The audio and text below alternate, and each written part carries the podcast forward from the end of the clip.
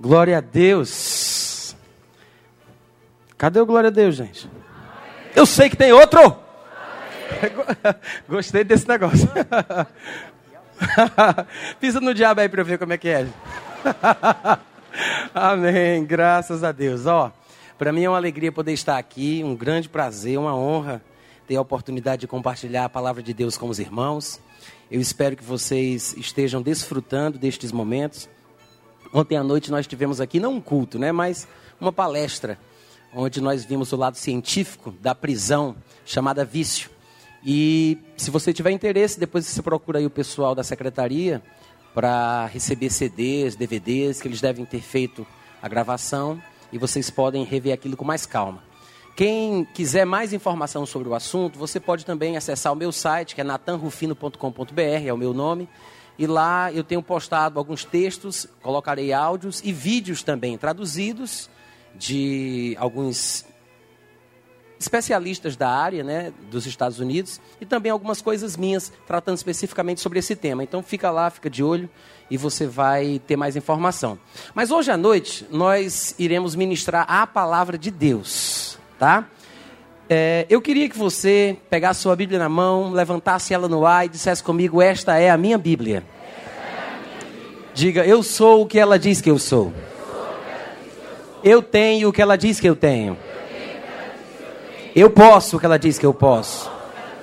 Neste momento, eu vou ouvir a viva, eterna, imutável palavra de Deus. Meu coração está aberto minha mente está alerta. E eu nunca mais serei o mesmo. Em nome de Jesus. Aleluia. Graças a Deus. Eu quero que você abra sua Bíblia comigo, por favor, em 1 Coríntios, capítulo 6.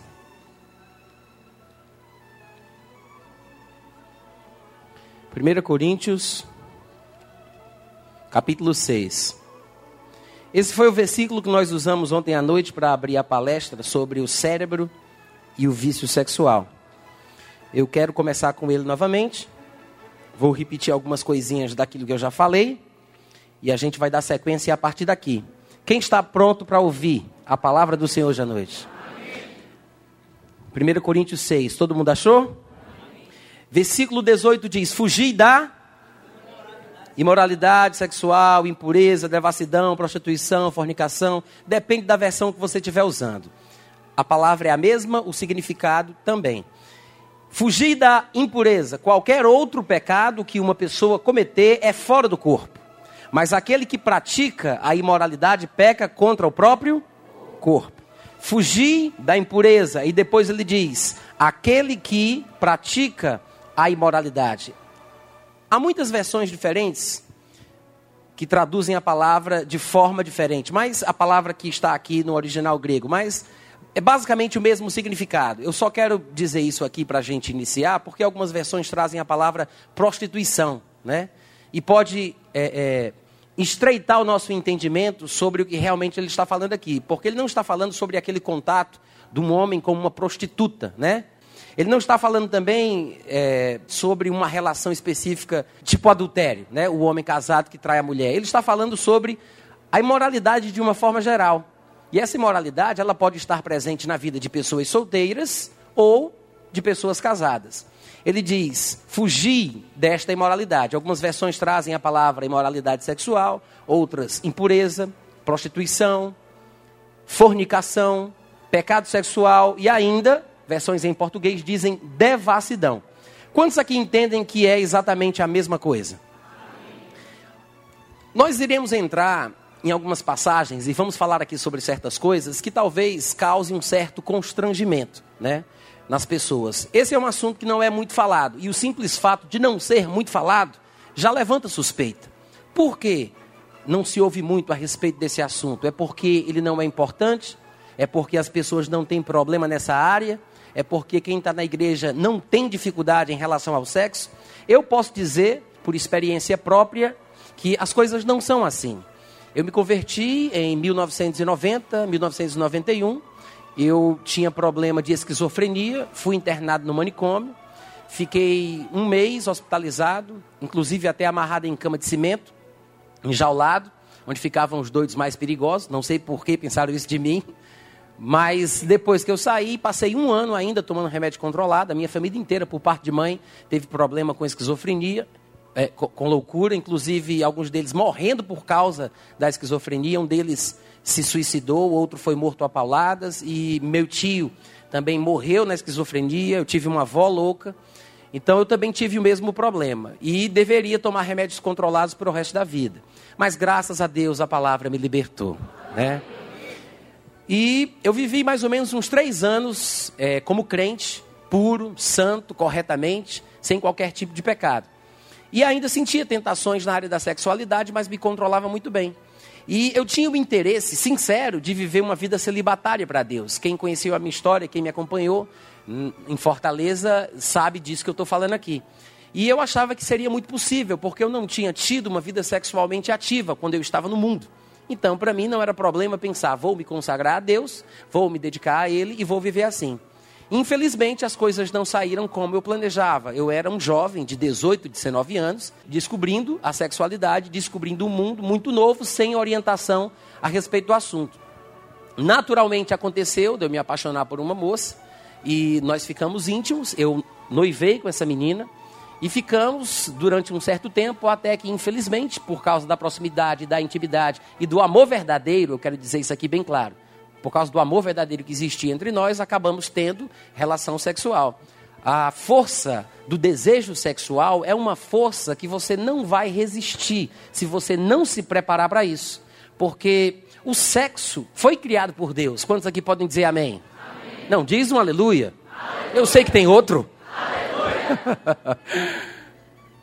Graças a Deus pelo sexo. Deus criou o sexo.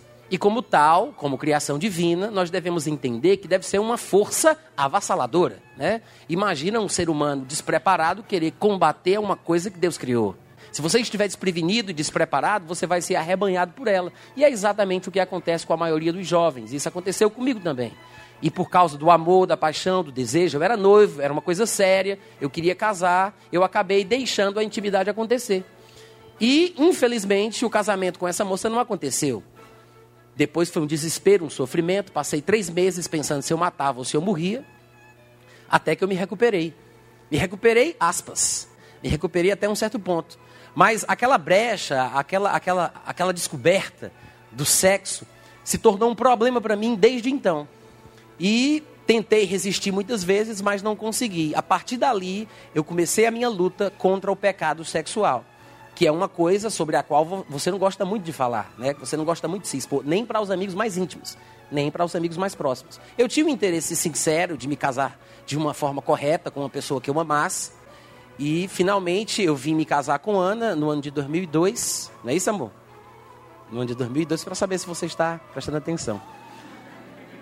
E faz 11 anos que nós somos casados, mas quando você não resolve um problema na sua vida, e eu quero aqui falar especificamente sobre o pecado sexual, eu não estou falando que o sexo é pecado, mas existe o pecado sexual. Amém? Quantos entendem uma difer diferença de uma coisa para outra? O sexo não é pecado, mas existe o pecado sexual. E quando você não resolve, você se ilude em pensar, não, quando eu casar, graças a Deus, vai ficar tudo certo. Quando eu casar, esse problema eu vou resolver. Quando eu casar, isso aí não vai. É tolice. Se a pessoa não conseguir vencer o problema do pecado sexual antes do casamento, ele vai levar o pecado sexual para dentro do casamento. Ou ele vai contaminar a sua esposa com intenções e fantasias imorais e impuras, ou ele vai praticar a imoralidade secretamente escondido da esposa, até que um dia ele seja descoberto. E eu quero dizer aqui claramente que eu não estou falando isso aqui com aquele ar de superioridade, querendo diminuir as pessoas ou querendo apontar o dedo para vocês. Eu estou falando sobre a minha vida. Amém, gente? E a razão de eu me expor da forma que eu estou fazendo, o mais claro possível, sem querer comprometer a vida de qualquer outra pessoa, a razão de eu ter esse cuidado é porque eu quero falar sobre mim e quero expor da melhor forma possível para que isso sirva de ajuda, de incentivo e de estímulo. Eu quero que você acredite que é possível a pessoa ficar presa no pecado sexual. O vício sexual é real.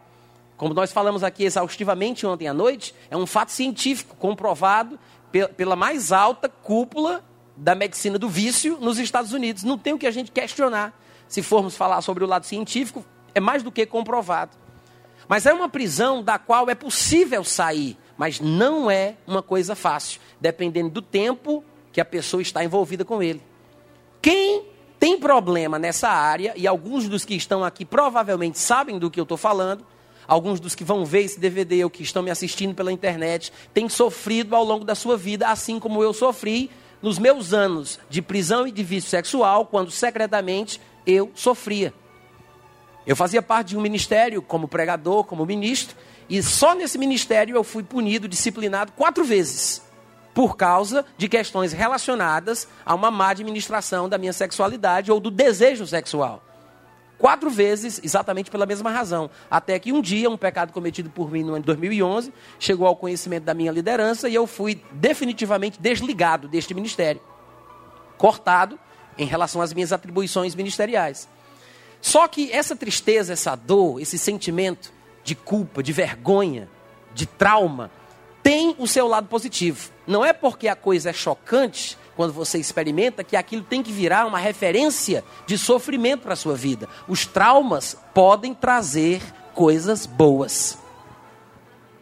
O choque pode trazer uma coisa boa. Ontem à noite eu falei aqui sobre o, o programa que tem na, no canal AD Mundo. A-I-E Mundo.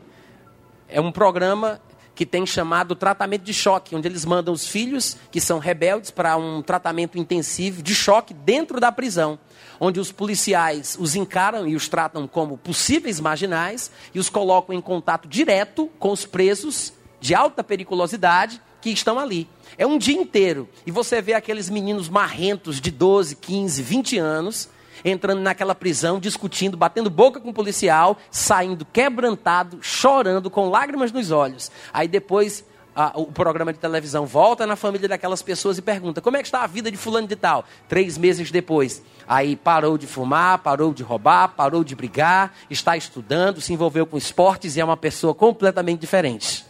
Pode dizer aleluia, gente. Não tem nada a ver com Jesus. Não tem nada a ver com a pregação do Evangelho. Mas o choque aquele susto, aquela coisa traumática faz a diferença. Desprende a pessoa, ela se conscientiza. A emoção forte tem um papel importantíssimo na libertação de hábitos e vícios nocivos na vida humana.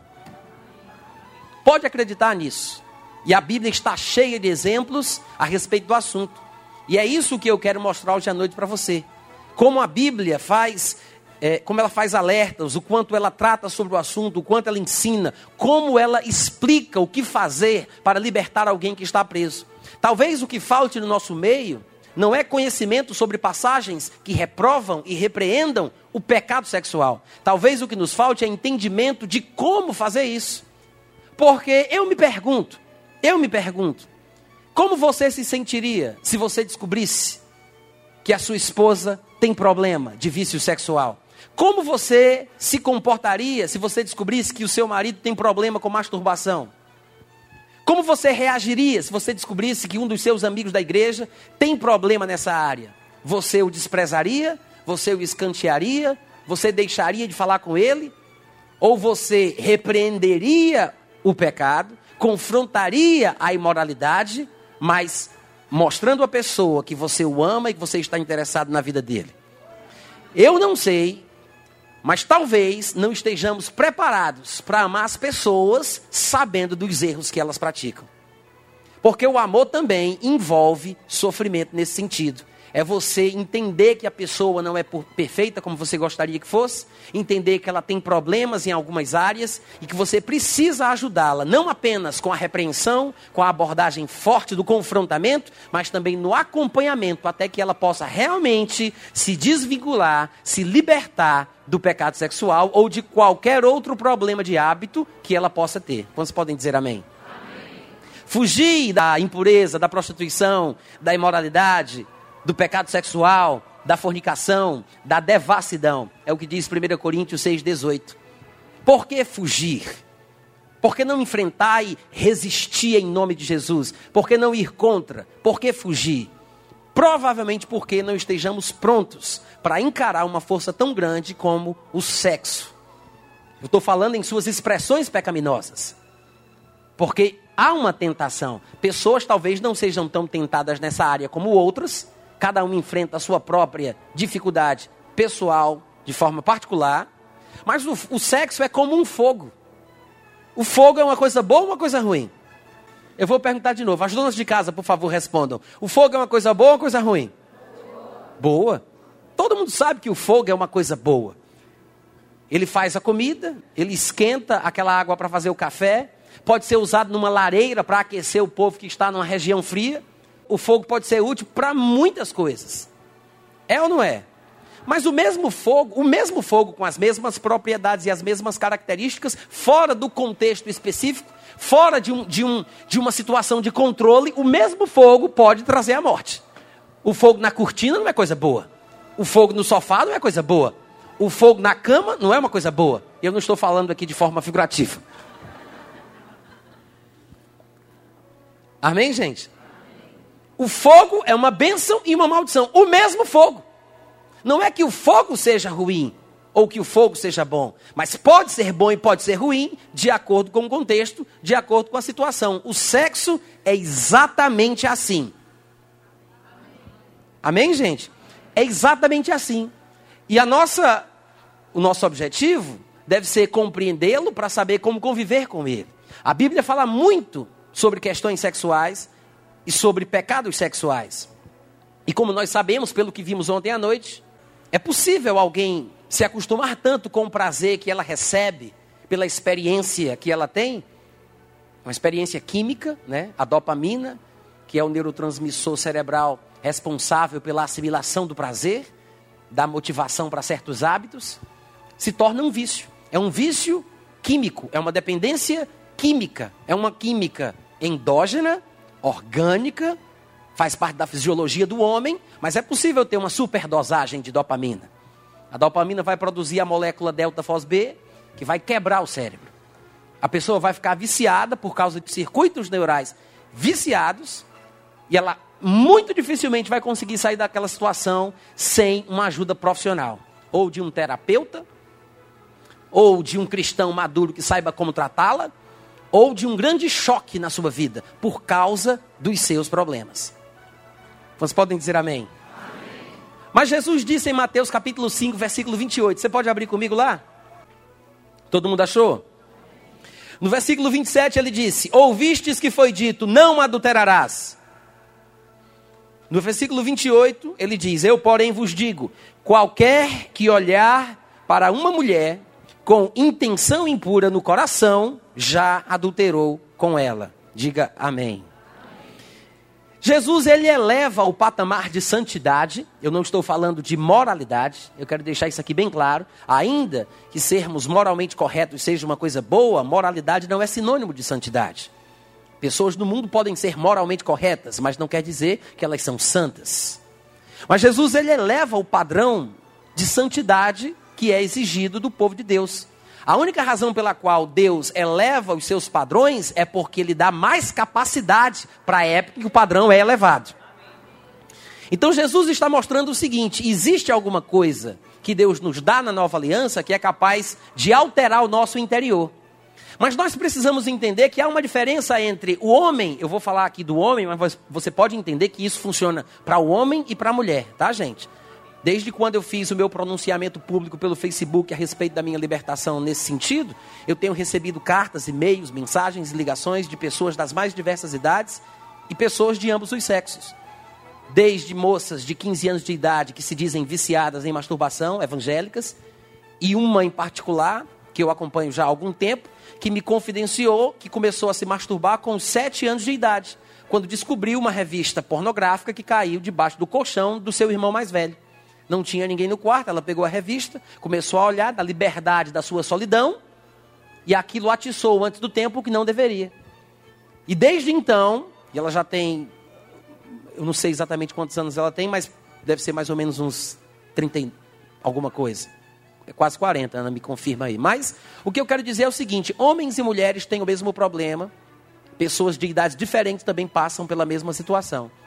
Mas há uma diferença entre o homem ou a mulher, tá? Entre o homem crente, nascido de novo, que gosta de sexo, se ele for uma pessoa saudável e normal, tem que gostar, amém, gente? Entre um homem saudável, crente, solteiro ou casado, que gosta de sexo e não é viciado em masturbação ou pornografia, ou em qualquer modalidade de expressão sexual indevida, e há uma diferença entre aquele que já se viciou. O vício, ele é um estado no qual se encontra aquele que se preparou para isso. Eu vou repetir. O vício é um estado no qual se encontra aquele que se preparou para isso. Eu sei que pais que chegaram a se tornar viciados podem produzir filhos com predisposição genética para o vício, o que não significa que ele vai ser viciado. Mas existe uma diferença entre aquele que se encontra no vício e aquele que é simplesmente tentado. Quantos entenderam a diferença? Jesus está falando aqui a respeito do padrão de santidade que ele espera do povo de Deus de uma forma geral. Para aqueles que não têm problema nessa área, vale a pena parar para pensar no que ele diz, porque Jesus está falando sobre intenções. Ele está falando sobre objetivos, sobre interesses, sobre coisas que acontecem no mundo do pensamento. Ele não está falando sobre atos imorais. Ele não está falando sobre práticas sexuais. Ele está falando sobre pensar sobre sentir, sobre querer, sobre ter a intenção, a fantasia, aquele mundo lúdico da imaginação. Muitas vezes nós não entendemos que isso aqui é muito abrangente. Existem, por exemplo, esposas evangélicas que nunca traíram seus maridos fisicamente. Mas se nós formos considerar a forma de Deus tratar a situação, Algumas delas, infelizmente, eu não digo isso para condenar ninguém, se encaixariam na classificação de adúlteras emocionais. Tem amizades com pessoas fora do casamento, com mais intimidade, com mais abertura do que com o próprio marido. Acontece ou não? Acontece.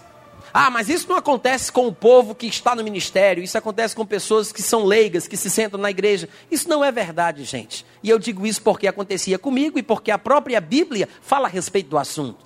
Paulo, certa vez, escrevendo para Timóteo, ele disse: Quanto aos presbíteros que vivem em pecado, Paulo disse: Eu sei que tem presbítero vivendo em pecado. E ele diz: Vamos resolver a situação. Paulo é maduro, é objetivo, e ele diz o que deve ser feito.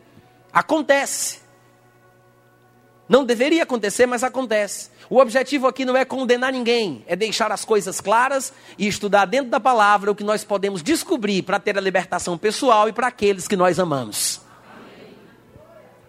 É possível se transformar num adúltero emocional.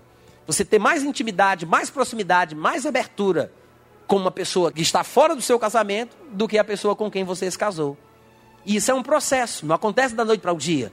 É uma coisa que leva tempo para acontecer. Mas o fato é, a gente tem que entender que Jesus considera a intenção, o sentimento, a fantasia, a imaginação como adultério. É um pecado sexual. Quando a Bíblia diz fugir da impureza, isso aqui também envolve pensamentos impuros, sentimentos impuros, intenções impuras. Quer ver outra passagem interessante para a gente colocar aqui no mix? Abre comigo em Hebreus capítulo 13, versículo 4. Hebreus capítulo 13, versículo 4. Digno de honra entre todos seja o matrimônio, bem como o bem como o quê? Quantos aqui sabem o que é leito? Não é aqueles ônibus que fazem viagem de 12 horas não, tá? O leito é a cama.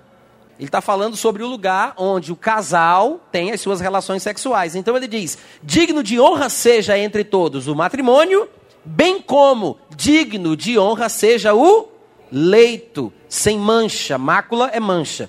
E ele diz: porque Deus julgará os impuros e os adúlteros. Não é uma passagem interessante? Hein, gente?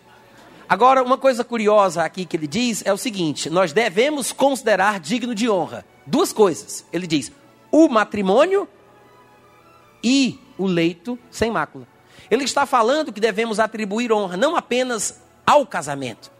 Simplesmente casar não resolve tudo. É por isso que ele diz: não é simplesmente casar, além de casar, depois de casado, que as relações sexuais também sejam honrosas. O que me parece que existem modalidades de relações sexuais, expressões sexuais que não trazem honra para o matrimônio. Uma coisa é você atribuir honra ao matrimônio, outra coisa é você atribuir honra ao leito sem mácula. Pode haver desonra sexual dentro do casamento ou através de um cônjuge que é casado com outra pessoa, através da infidelidade. Mas outra coisa que ele diz é o seguinte: Deus julgará os impuros e os adúlteros. Por que, mais uma vez, uma divisão em duas classes? Porque todo adúltero é impuro, mas nem todo impuro é adúltero. Os irmãos entendem isso?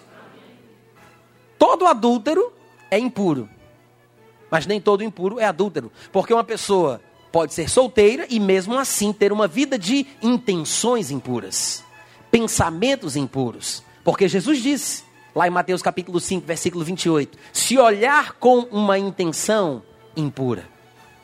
É possível ter intenção impura, é possível ter vida impura, mesmo não sendo casado. Mas é possível ser casado e ser impuro do mesmo jeito. Amém, gente? E nós sabemos que a impureza é uma coisa ruim. Aquele que pratica a imoralidade sabe disso. Sofre. Se é crente, se é uma pessoa do bem, se é um homem de Deus, e se masturba, vê pornografia, tem intenção impura, pratica a imoralidade, você sabe que é uma coisa ruim. Porque o homem de Deus, a mulher de Deus, que ama ao Senhor, que realmente tem a vida de Deus em seu coração, se sente mal quando faz aquilo que é ruim. Não é verdade? Graças a Deus pelo sentimento de desconforto.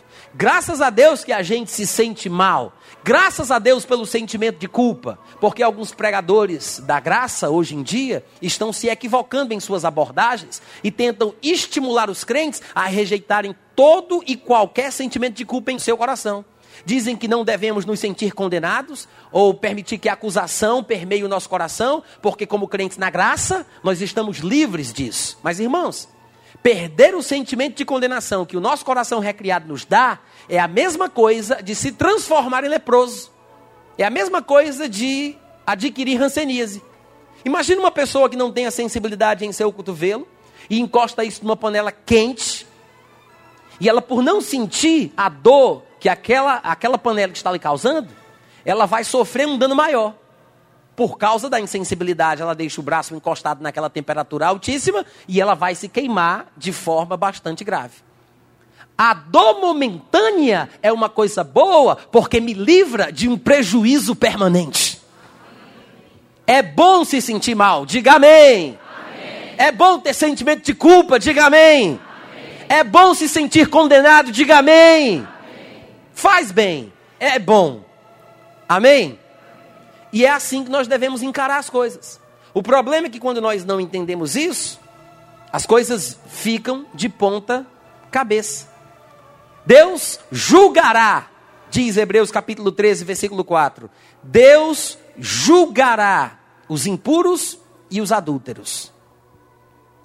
Outra coisa que eu quero dizer é o seguinte: durante muito tempo, talvez alguns tenham pensado que o adúltero é aquele que adulterou. Se você fez isso alguma vez na sua vida, se você praticou esse tipo de coisa, independente da sua esposa saber ou não, se foi um adultério emocional ou se foi um adultério físico, se encaixa nos padrões de Deus na mesma classe, pecado. Mas eu quero lhe dizer uma coisa, pode entrar, viu gente, não tem problema não, pode sentar aqui se quiser, pode vir mais para cá, tá? Vocês estão me ouvindo? Eu quero dizer uma coisa, se você um dia praticou esse tipo de pecado, mas se você se arrependeu, se você consertou a sua vida, você não é adúltero. Quantos ouviram? Você não é adúltero.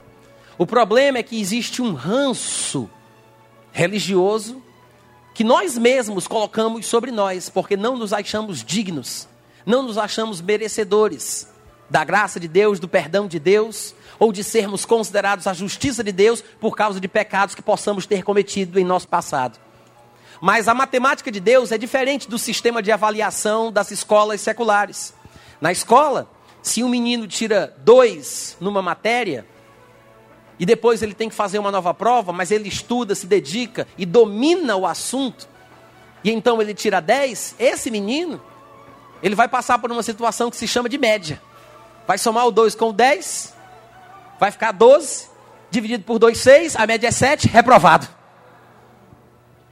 Mas para Deus as coisas não são assim. As coisas que ficam para trás, para trás ficam. Mas se você está praticando o pecado da imoralidade sexual, se você é um adúltero emocional, ou se você está praticando de forma física, então a palavra se encaixa na sua situação. Então compete a cada um de nós nos julgarmos. Mas eu acho interessante a Bíblia dizer em Hebreus capítulo 13, versículo 4: Deus julgará. Nós sabemos que Deus julgará o mundo. Nós sabemos que Deus julgará os vivos e os mortos. Nós sabemos que haverá juízo para todos. Mas é interessante aqui, especificamente, a Bíblia dizer: Deus vai julgar o adúltero. Deus vai julgar aquele que, mesmo não sendo adúltero, é impuro. Deus julga a impureza sexual. Deus julga a imoralidade sexual. Deus julga pecados sexuais. Quantos podem dizer graças a Deus? Quantos podem dizer manda mais, Senhor? Aleluia! Coisa boa. O julgamento pode ser a morte, pode ser a doença, pode ser a perda da salvação. Infelizmente, eu não tenho tempo aqui para falar exaustivamente sobre cada uma das três coisas que eu falei. É possível? É.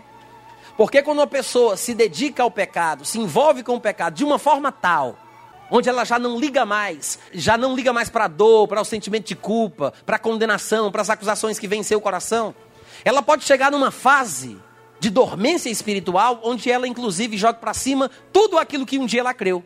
Ela pode chegar a negar a sua fé. E a Bíblia diz claramente o seguinte: se eu for infiel, Deus permanece fiel. O problema não é esse. A questão é, se eu o negar, aí é outra história. Ele, por sua vez, nos negará. É possível uma pessoa que se envolve com o pecado chegar num momento tal em que ela negue a sua fé, em que ela negue a Cristo. O que é, o que é preciso para a pessoa receber a salvação? Convicção interior, confissão exterior. Não é por causa de um pecado que a pessoa perde a salvação. Tem que ter o mesmo processo de forma inversa para que ela possa perdê-la. Se eu ganho a salvação quando creio no coração e confesso com a boca, eu só perderei se eu rejeitar no coração e expressar com a minha boca. O simples adultério, me, me permitam usar essa expressão, eu sei que alguns podem se chocar quando eu digo simples, mas o fato da pessoa adulterar ou de cometer um pecado sexual não é suficiente para fazê-la perder a sua vida eterna.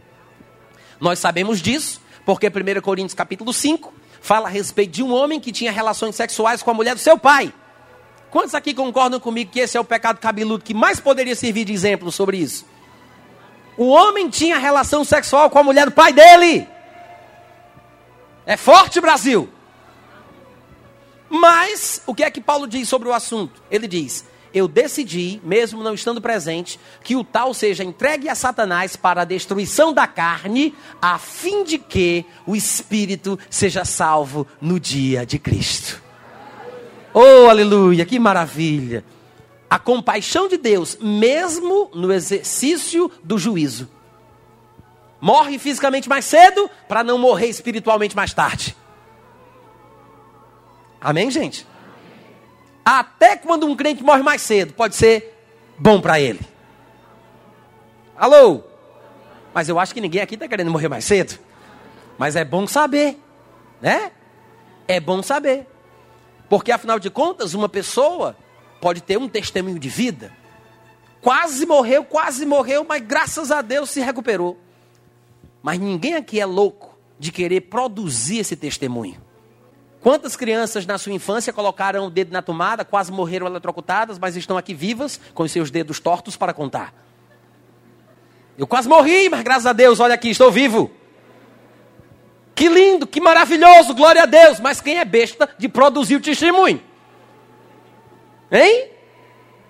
Diga, eu não. Da mesma forma, da mesma forma, quando um crente se envolve com o pecado sexual, ele está se enquadrando numa situação. Deus julgará os impuros. Ele está falando sobre crentes. Deus julgará os adúlteros. Deus julgará os impuros. Que julgamento a pessoa vai ter? Eu não sei, só Deus sabe. A Bíblia fala sobre juízo e sobre julgamento? Fala. Mas existem três tipos de julgamentos que nós temos que saber diferenciar um do outro.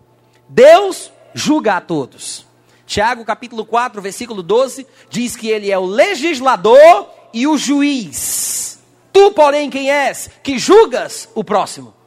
Tiago 4, 12. Diz que nós não devemos julgar e diz que Deus é o juiz. De fato, Jesus, certo dia, declarou claramente todo mundo entender. Ele disse: Não julgueis para que não sejais julgados. Não condeneis para que não sejais condenados. Então, Deus nos julga, mas nós não devemos julgar os outros. Mas nós devemos julgar a nós mesmos.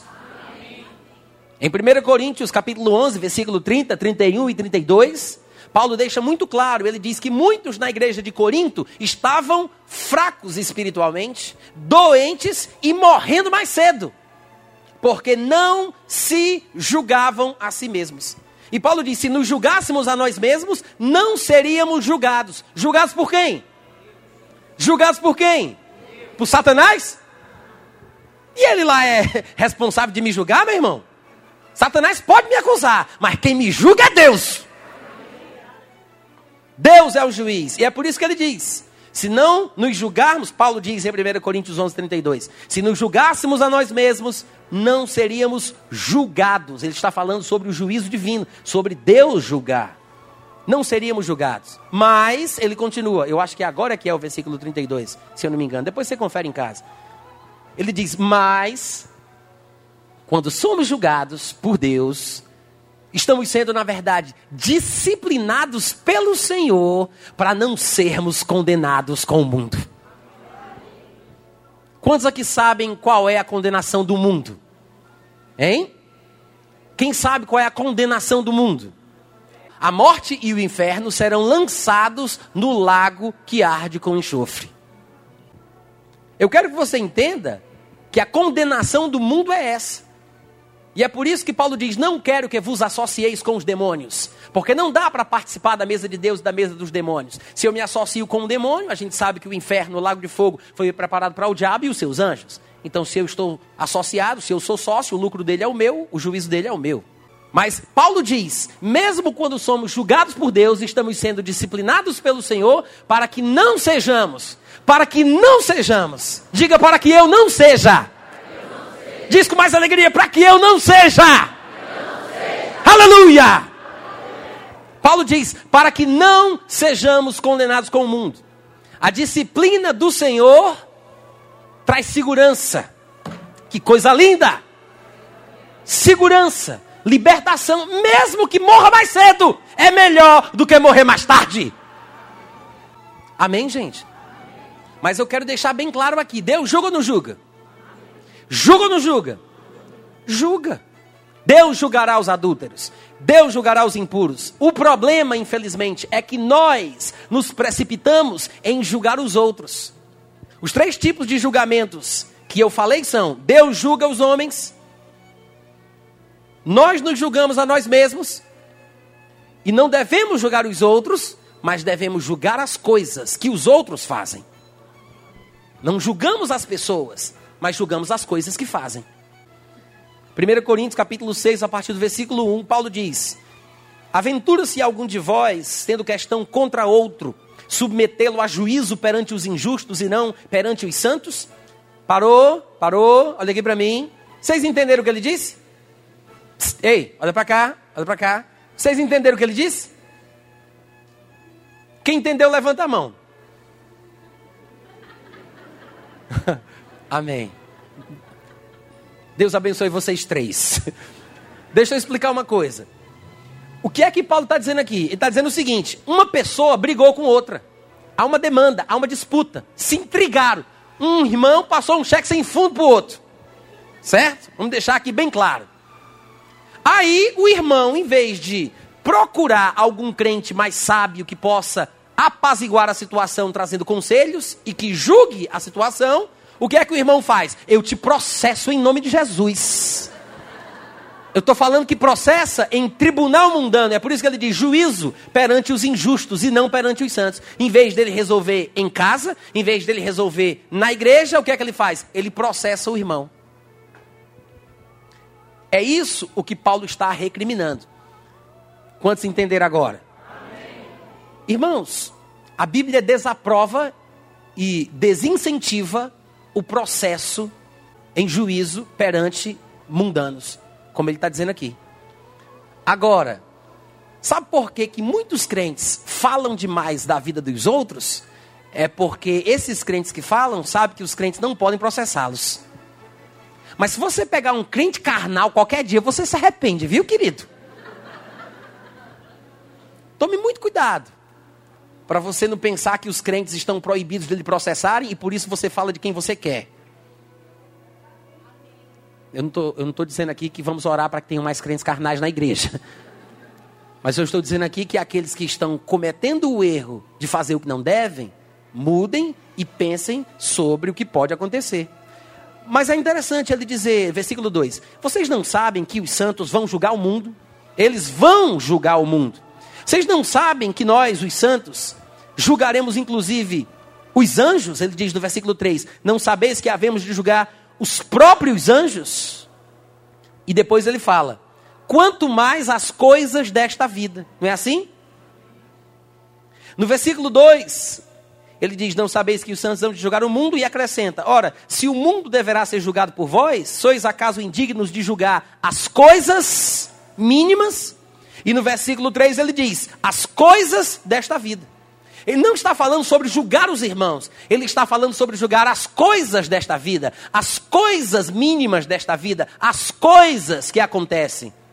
Pode ser que eu julgue a coisa, mas eu não posso julgar a pessoa.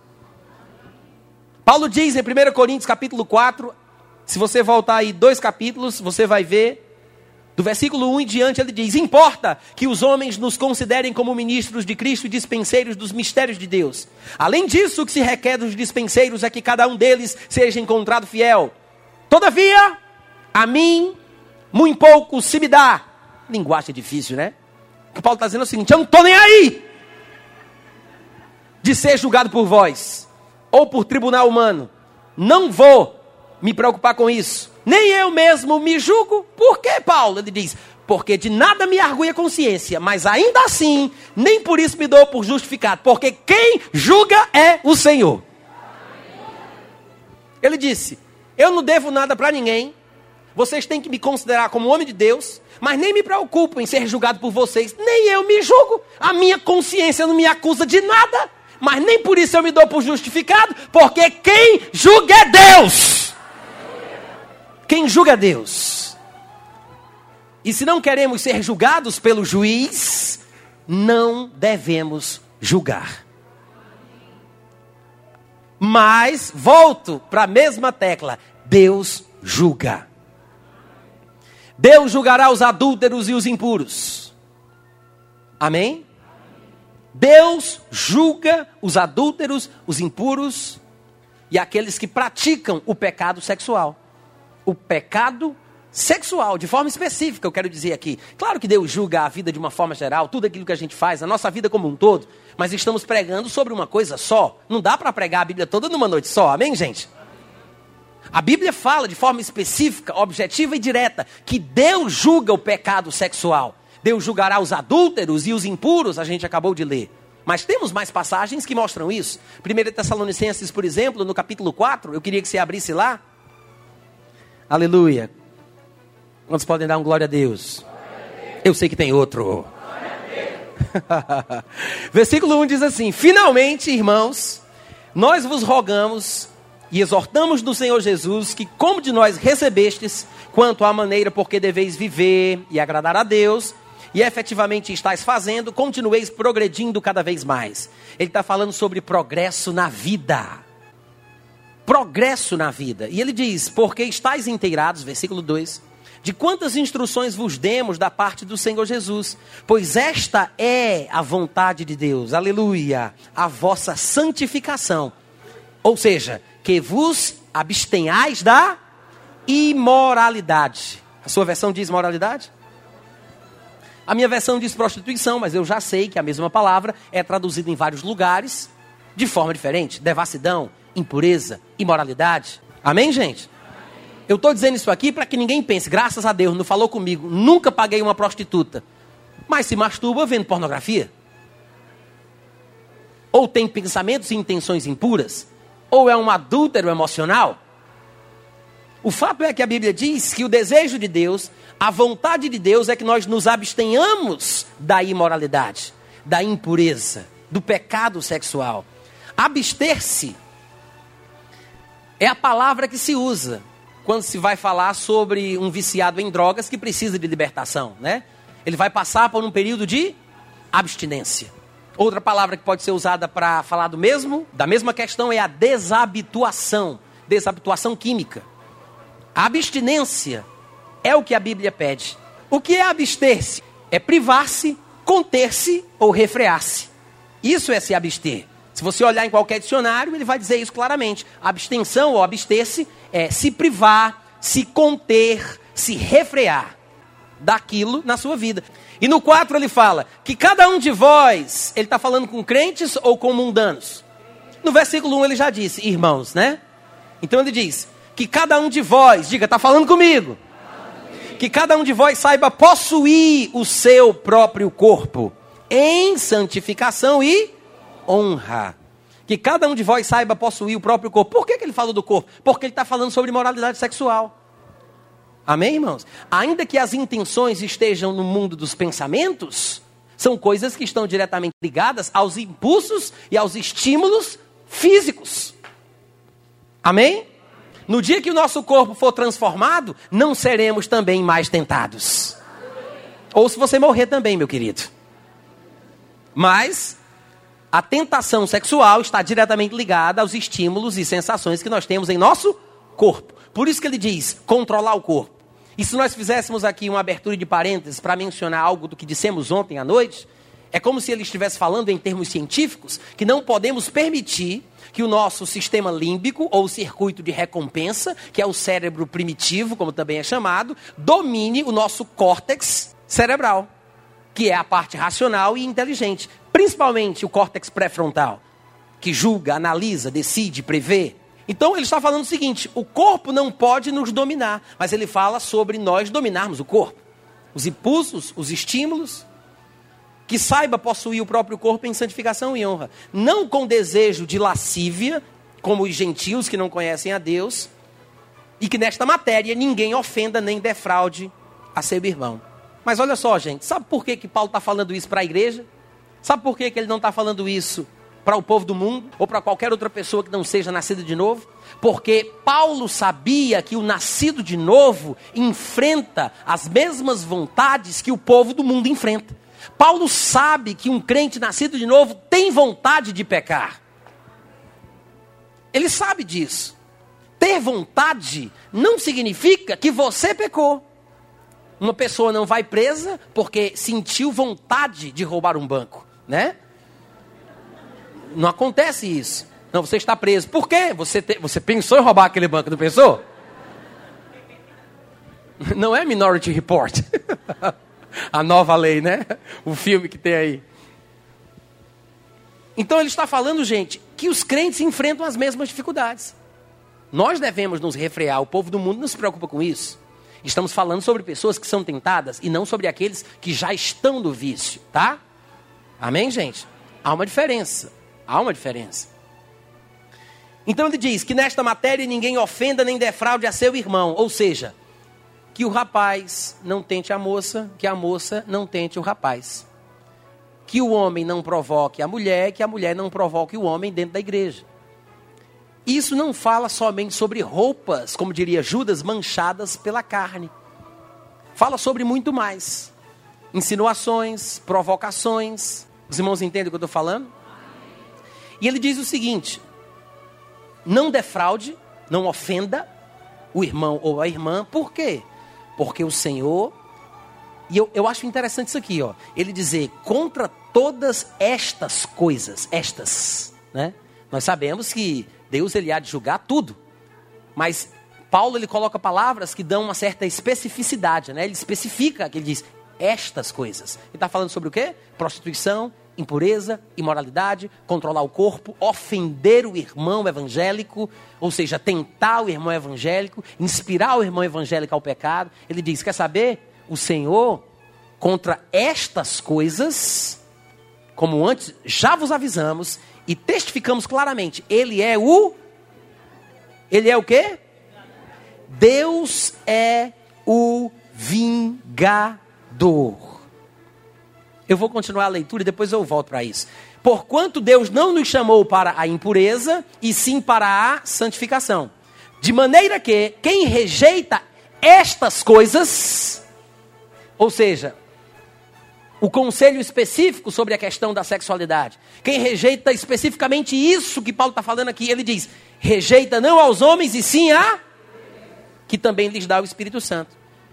Eu não sei se você observou, mas algumas frases que ele usou que devem se salientar em nossa ministração de hoje à noite é o seguinte: ele fala sobre possuir o corpo, ele fala sobre conter-se, privar-se, refrear-se da imoralidade, da intenção impura, da prostituição, fornicação, impureza, etc.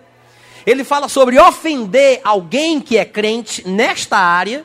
Ele fala sobre Deus não ter nos chamado, porque às vezes falamos muito na igreja sobre o que Deus nos chamou para fazer mas às vezes parece que é importante a gente saber para o que ele não nos chamou. E depois ele fala sobre rejeitar a Deus. Não foi isso que ele disse? Quem rejeita estas coisas, não rejeita ao homem e sim a.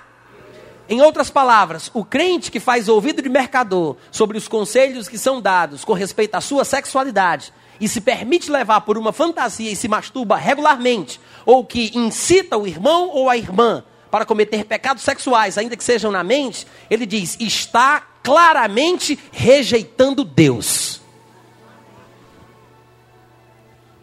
Eu pratiquei isso muito na minha vida cristã, infelizmente. Tenho vergonha de admitir. Mas eu prefiro falar isso abertamente para que você entenda que é possível acontecer mas eu quero dizer para você também o seguinte: é possível você se libertar. Amém, irmãos? É completamente possível. Nesses seis a sete meses da minha libertação, eu tive algumas recaídas na masturbação, coisa muito pouca, mas superei completamente, totalmente diferente. Hoje eu vivo, eu vivo uma vida pura, e eu quero que você não se escandalize com isso que eu vou dizer, mas eu não sou mais nem tentado.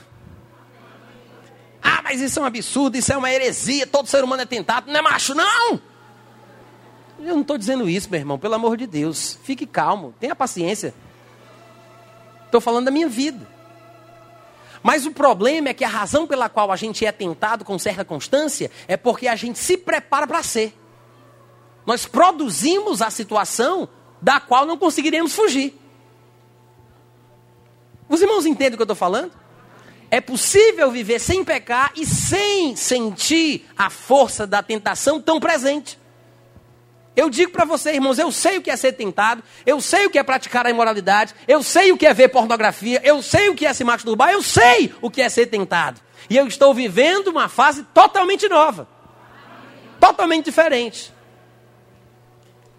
E eu vou passar pelo polígrafo.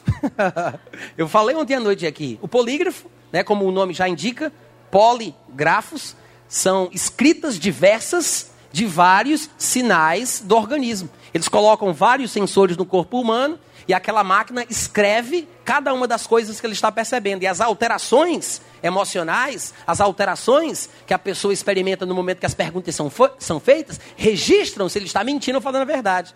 Também o polígrafo é chamado de detector de mentira.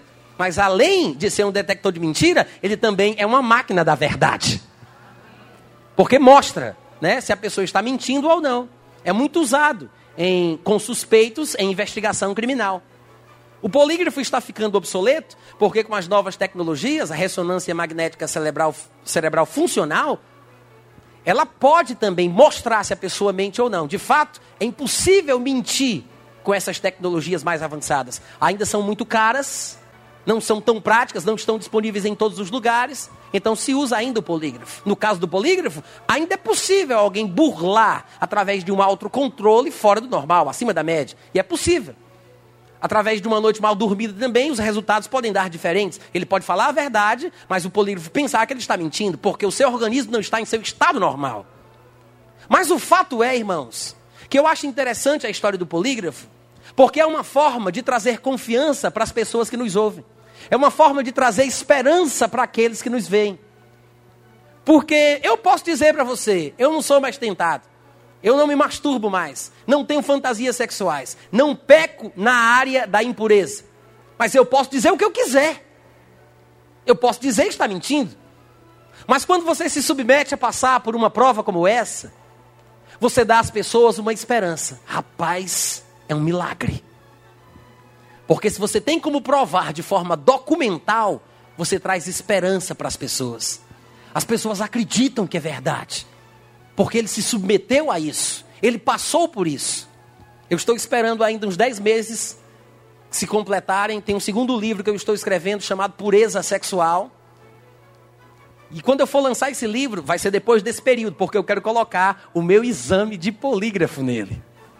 As pessoas podem ter uma referência e pensar: puxa vida, se o Natan conseguiu, eu vou conseguir também.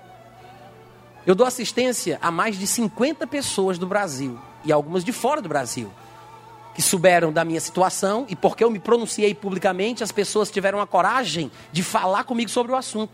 Se sentiram à vontade porque pensaram: rapaz, se ele passou pelo que ele passou, se ele disse o que ele disse, ele não vai me julgar, ele não vai me condenar. Todo tipo de coisa que você imaginar e algumas que você não consegue imaginar, eu tenho ouvido.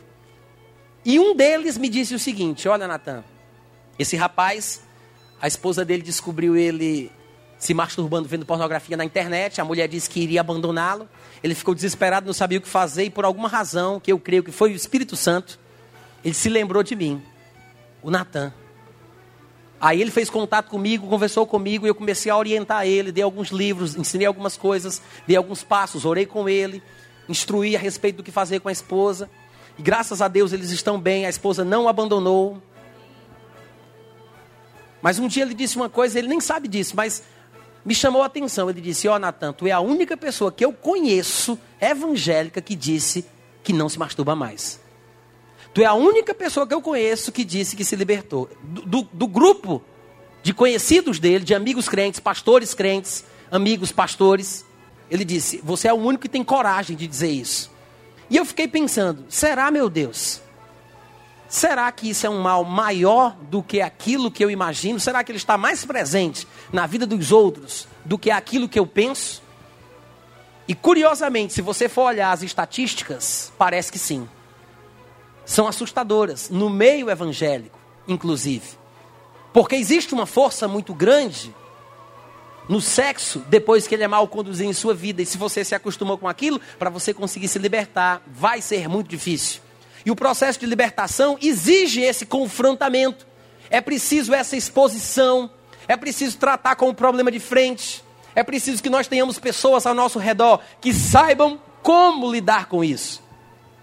Eu acredito que nós precisamos na igreja pessoas maduras que não vão desprezar os outros que estão sofrendo nessa área, mas pelo contrário, vão criar departamentos de recuperação de viciados em sexo. Assim como nos importamos com os viciados nas drogas, assim como nos importamos com os mendigos, assim como nos importamos nas outras mazelas que encontramos na sociedade, nós, como igreja, devemos ser o lugar certo para que as pessoas procurem, para que nós saibamos o que fazer para libertá-los. Mas nós não temos uma atividade estabelecida, funcional, que cuide desse tipo de gente. Para falar a verdade, parece que existe um acordo tácito. Acordo tácito é um acordo que existe sem ninguém ter combinado ele. É uma coisa instintiva, intuitiva. Você não pergunta e eu não digo. Entendeu? Ninguém pergunta e ninguém diz. Então ninguém pergunta nada e ninguém fala nada. Mas como você reagiria se uma pessoa que vive uma vida pura, de consciência limpa diante de Deus e dos homens, não por maldade, não por complexo de superioridade, não querendo se desfazer da tua vida, mas se uma pessoa como essa, cheia do amor de Deus, chegasse até você, apertasse a sua mão e perguntasse: Tudo bem, querido? Você vê pornografia? Você se masturba? Você tem pensamentos imorais? Você faz fantasias em sua cabeça? Você tem relação sexual com a sua mulher pensando em outra? Como você se sentiria? O que você responderia? Você mentiria para preservar a sua moral? Ou essa pergunta lhe incomodaria a ponto de chegar um dia e você dizer para ele: É, naquele dia eu disse que não fazia nada daquilo, mas eu tenho que confessar, eu tenho um problema nessa área. Eu acredito que se nós nos comprometêssemos, primeiro temos que ter esta vida pura. Primeiro nós temos que vencer essa dificuldade por nós mesmos para que depois possamos ajudar os outros. Mas eu acredito que se nós nos comprometêssemos a falar claramente com os nossos amigos, com os nossos irmãos, a quem dizemos que amamos, sobre isso, perguntando, questionando, nós iríamos poder ajudar de forma muito mais saudável. Os irmãos entendem o que eu estou falando?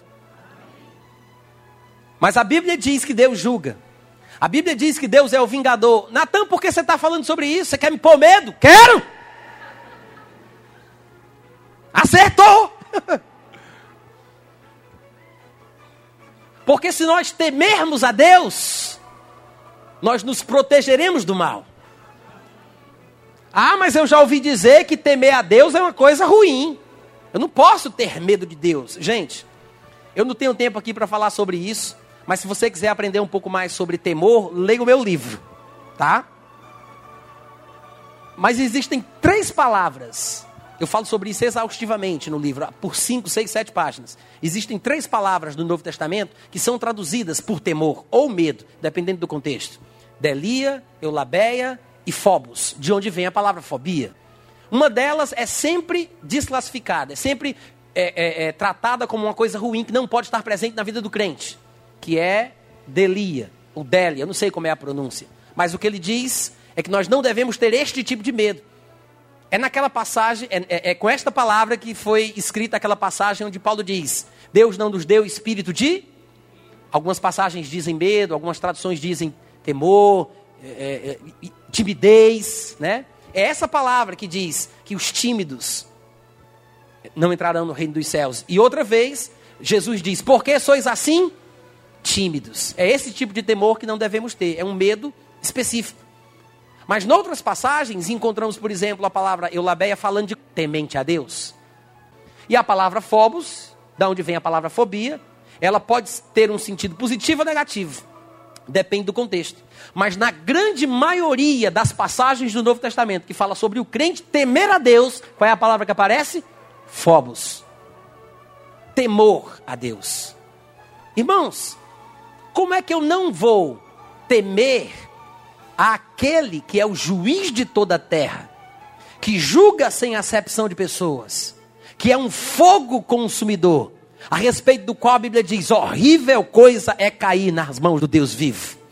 Irmãos, é respeito, é reverência, mas é um pouco mais do que isso.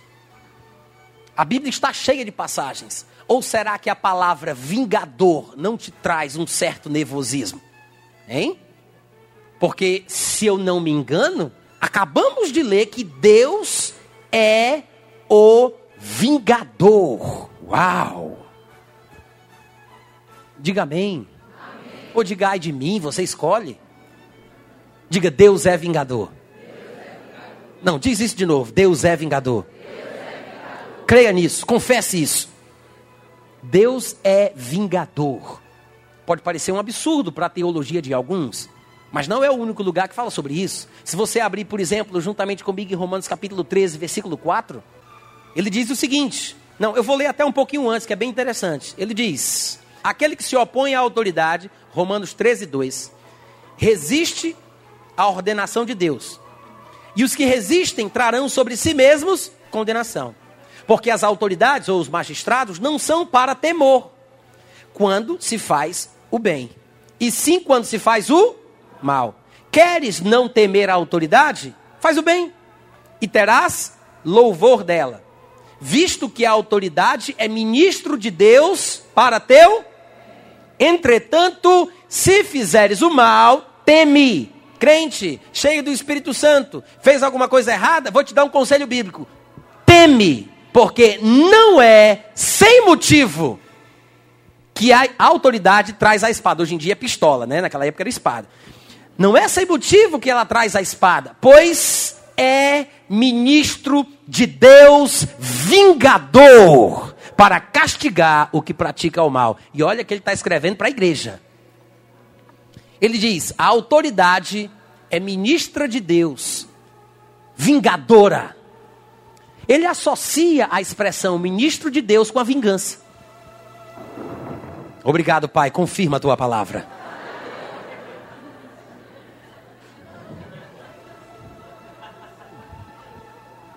Amém? Diga, Deus é vingador. O que as pessoas às vezes não entendem é que isto não é sinônimo de dizer que Deus não controla a sua raiva. A Bíblia fala sobre a ira de Deus. Em Romanos está escrito: a ira de Deus se revela do céu contra toda impiedade praticada pelos homens. Se revela do céu, não sobe do inferno, vem de cima para baixo, vem do céu. A Bíblia diz que Deus tem ira. E a gente precisa entender que existe a ira de Deus e que Deus é vingador, mas não significa que ele é descontrolado. Em Hebreus 10:30, por exemplo, eu vou ler aqui para vocês. Ora, nós conhecemos aquele que disse: A mim pertence a vingança. Quem disse isso? O anjo Gabriel? Miguel, que é o guerreiro. Quem foi que disse isso? Deus disse: A mim pertence a vingança. Eu retribuirei. E tem mais, ele disse: O Senhor julgará o seu povo. E em outros lugares vai ficar mais claro. Ele diz no versículo seguinte: Horrível coisa é cair nas mãos do Deus vivo. Amém, gente? Se isso aqui não é um motivo para você se tremer de medo, eu não sei o que é. Eu acho que isso aqui nos ajuda a parar de pecar. Amém, irmãos? Porque se o crente peca, ele tem que temer as consequências. Ele tem que temer o juízo. Por mais que ele não perca a sua salvação por causa disso, pode ser que ele morra mais cedo. Ainda que seja por uma causa boa, para ele não morrer mais tarde, mas ninguém aqui está querendo morrer antes do tempo. Mas Deus é juiz, ele julga o seu povo e tem mais, ele vinga. Por que, que é vingança? Porque o teu corpo não é seu. A Bíblia diz: Não sabeis, irmãos, que fostes comprados por um bom preço? E que você deve glorificar a Deus em seu corpo, porque este corpo pertence a Deus no outro lugar, Paulo pergunta: porventura pegarei os membros de Cristo e os transformarei em membros de meretriz? Aquele que se prostitui, que pratica a imoralidade sexual, ele peca contra o próprio corpo. Eu estou ferindo o corpo de Deus, o corpo de Cristo. A vontade de Deus é que nós conservemos o nosso espírito, a nossa alma e o nosso corpo. Mas quando eu peco contra o corpo que não me pertence, porque é de Cristo, porque é de Deus, nós sabemos que o ventre é para os alimentos e os alimentos são para o ventre, mas o corpo não é para a prostituição, o corpo não é para a imoralidade. E quando eu pego o corpo de Cristo e o transformo em membros de meretriz, o dono do corpo vai se vingar. É por isso que a Bíblia diz: Ele é o vingador destas coisas. Dá um glória a Deus pela fé aí, irmão. De que palavra maravilhosa. Diz isso, vai. Dá uma balançadinha do irmão do lado e diz: Eu amo o pregador de hoje à noite. Diga, isso, é bíblico chamar as coisas que não são como se fosse. Vai confessando a palavra. Amém? Ele é o vingador. Exatamente por causa disso. Em Lucas capítulo 12, versículo 5, Jesus disse uma coisa interessante. Posso ler para os irmãos? Olha o que ele disse. Versículo 4, tá? Digo-vos, pois, amigos meus, não temais os que matam o corpo. E depois disso, nada mais podem fazer. Eu acho legal a perspectiva de Jesus, né? Ele diz assim: não tenham medo deles, porque ele não pode fazer nada, só matar o corpo. Porque para a gente a morte física é o fim, mas a perspectiva de Jesus é mais elevada. O que eles podem fazer? Nada, só matar o corpo. Como assim, Jesus? Assim, quer saber o que é que você deve temer? Você deve temer aquele que depois de matar o corpo, está falando de quem? Do diabo, né? Satanás? O demônio da morte. Ele está falando de quem? Deus. Ele diz: Eu vou dizer para vocês a quem vocês devem temer. Vocês devem temer. Lá vem vocês de novo, né? Ele diz. Esse desce é sabido.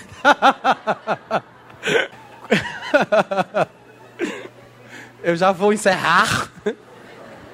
Olha só, versículo 5, ele diz: Eu, porém, vos mostrarei a quem deveis temer.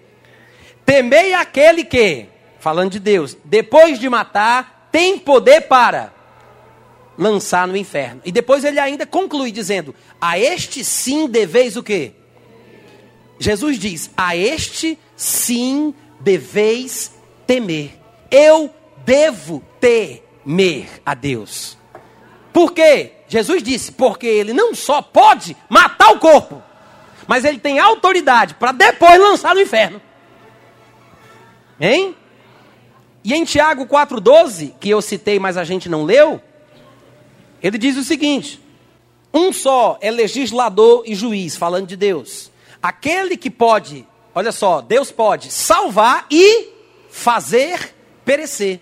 Eu sei que é um linguajar romantizado, né? Que é um português do século XVI, mas vocês sabem o que significa farvusei perecer?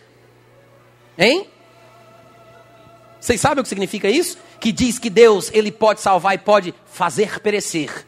Irmãos, Deus pode fazer-vos perecer, matar, gente. E está falando sobre matar. Ele diz: Deus é aquele que pode salvar e pode fazer perecer. Tu, porém, quem és que julgas o próximo? Ou você não lembra que em Apocalipse capítulo 2, versículos 20, 21 e 22, Jesus diz: Manda dizer a Jezabel que ensina e que seduz os meus filhos a se prostituírem, que se ela não se arrepender, eu matarei os seus filhos. Amém, irmãos? Infelizmente, eu vou ter que encerrar a mensagem, a segunda parte fica para a próxima vez. Eu quero encerrar dizendo o seguinte: eu não vou poder falar tudo o que eu gostaria, mas irmãos, é bom a gente perceber estes alertas, mas entender uma coisa. Eu posso. Quem me dá cinco minutos para encerrar essa mensagem? Não, quem me dá, por favor, levanta a mão. 5, 10, 15, 20, 25, 30, obrigado, é suficiente. Obrigado, que gentileza. Mas a Bíblia fala que grandes pecadores que iriam morrer pelo juízo divino foram, foram resgatados. No meio do processo se arrependeram. As passagens de Apocalipse, a própria passagem que fala de Jezabel, de Apocalipse 2, diz que aquilo acontecerá com ela. Jesus diz: se ela não se arrepender. Se ela não se arrepender. Eu queria que você abrisse em Apocalipse, por favor. Apocalipse 3, versículo 19. Eu repreendo e disciplino a quantos amo. Sê, pois, zeloso e arrepende-te. Ele está falando aqui já com outra igreja, em outra situação, mas veja o que ele diz. Eu repreendo e disciplina quantos eu? A repreensão, a disciplina da parte de Deus é feita para com aqueles que ele ama. Deus corrige os seus filhos, ele açoita aqueles a quem quer bem. Então ele diz: Eu repreendo e disciplina quem eu amo. E ele diz ao repreendido: Olha só, você sabe que a pessoa que é repreendida só é repreendida porque merece, não é? Provavelmente fez alguma besteira, cometeu algum pecado, está vivendo de forma desordenada e por isso recebe a repreensão. Mas olha o conceito de Deus, olha o que a palavra de Deus diz. Ele repreende quem ele ama, ou seja, aquele que está precisando de repreensão, que está errado. E depois ele diz: se você está nessa condição, se pois zeloso e te arrepende. O que isso nos mostra? Que uma pessoa que está vivendo em pecado, quando é repreendida, se ela se arrepende, mostra o zelo que ela tem por Deus. Para o mundo, não faz sentido. Como é que um cara que vive se masturbando, que vê pornografia, que tem intenções impuras, que é imoral, pode ser zeloso pelas coisas de Deus? A gente vai descobrir no dia em que ele tiver a oportunidade de se arrepender e ele mostrar isso. Para Deus, irmãos, é a mais pura verdade. Se arrependeu, está resolvido. De fato, a Bíblia diz que há mais alegria no céu por um pecador que se arrepende do que por 99 justos que não precisam de arrependimento. Ele não está dizendo que não há alegria no céu pelos justos que não precisam se arrepender. Ele está dizendo que a alegria pelo pecador que se arrepende é maior. Alegria no céu pelo arrependimento. Nós não estamos com isso minimizando a gravidade do pecado. Não estamos dizendo aqui que a pornografia, a imoralidade, o adultério, a impureza é uma coisa pequena. Nós estamos dizendo que o arrependimento é maior. É mais importante, tem mais poder. Deus se dá por satisfeito. Porque se a pessoa se arrepende, o juiz não vem. Jesus disse isso em vários lugares. A palavra de Deus está cheia de passagens que ensinam isso. Agora, uma coisa que eu quero me lembrar é a, é a consideração de Jesus a respeito de Sodoma e Gomorra e a respeito de Nínive. que Jesus estava pregando e numa ocasião ele disse em Mateus 11, 21 a 23, que se em Sodoma e Gomorra os milagres que ele estava fazendo ali naquele lugar tivessem sido feitos, a cidade de Sodoma teria permanecido. Jesus disse isso com a sua própria boca. Sodoma teria permanecido até o dia de hoje. A impureza, a imoralidade e os pecados sexuais lá abundavam extraordinariamente. E Jesus disse: se eles tivessem se arrependido, não teriam sido destruídos. Depois, se você quiser, você pode ler Naum, capítulo 1, versículo 1, 6 e 8. E você vai ver Deus falando claramente o juízo que ele vai exercer sobre Nínive. Ele diz que vai acabar com a cidade, vai destruir a cidade, exatamente como ele fez com Sodoma. Só que Nínive não foi destruída, porque Jonas foi, pregou, o povo se arrependeu e Deus não a destruiu. O problema é que nós estamos ficando como Jonas, com raiva porque o povo se arrepende, com raiva porque o povo passa a viver uma vida santa com raiva porque eles expressam o zelo de Deus, deixando o pecado e vivendo de uma forma que agrada a Deus. Mas Jesus cita Nínive também. Em Mateus 12, 41, ele diz: No dia do juízo, Jesus diz: Os ninivitas se levantarão em juízo contra esta geração e a condenarão. Porque ouviram a pregação de Jonas. Jesus diz isso e se arrependeram. Jesus diz: os ninivitas julgarão esta geração. E tinha uma palavra, uma sentença, diz Naum 1:1. Uma palavra, uma sentença de juízo, de destruição. Como tinha para Sodoma? Tinha para os ninivitas. Mas o arrependimento fez a diferença. O arrependimento é uma forma de expressar o seu zelo e o seu amor a Deus. Se você for repreendido, se o seu pecado foi exposto, se a esposa descobrir, se você passar por alguma situação e você se deparar com esta sensação de que precisa dar um jeito em sua vida, lembre-se: se você é filho de Deus, não tire a sua vida, não se mate, não se suicide, não faça o pior. Lembre-se, você ainda pode acertar depois que errou. Se você se arrepender, Deus cancelará o juízo e a graça de Deus fluirá na tua vida. E no dia do juízo, você, crente zeloso, que se arrependeu com a repreensão, julgará e condenará esta geração perversa. Vamos ficar em pé, aleluia, glória a Deus. Eu quero que você coloque a mão no peito. Eu quero que você receba essa oração. Olha só, eu não vou pedir para você vir aqui na frente, tá? Eu não vou dizer, se você está se masturbando, vendo pornografia, vem aqui na frente, todo mundo quer lhe conhecer. Eu não vou fazer isso. Mas eu sei, baixinho, tá, gente, por favor.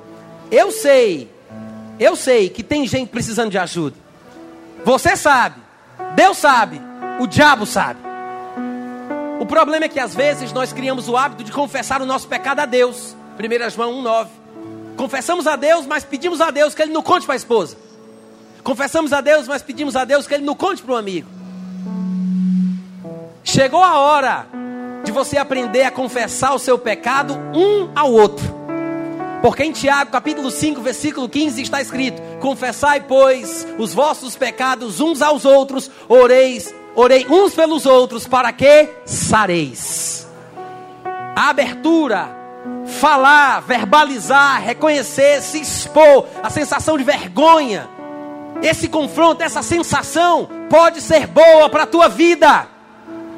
Então recebe no seu coração essa palavra. Em nome de Jesus, meu Deus, eu te peço que os meus irmãos que me ouvem pela internet, aqueles irmãos que estão assistindo nesse momento a este DVD, ouvindo este áudio, e os que estão presentes aqui também, em nome de Jesus, Pai, coloque em seus corações uma, uma chama, um fogo, uma inspiração, uma vontade que desejem a libertação de forma firme, plena, consciente.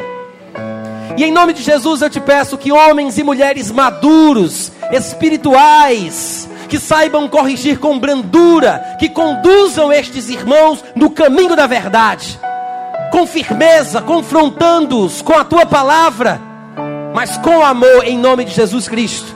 Eu declaro libertação na tua vida. Em nome de Jesus. Quantos podem gritar amém? amém. Diga seja assim. Em nome de Jesus Cristo. Aleluia. Glória a Deus.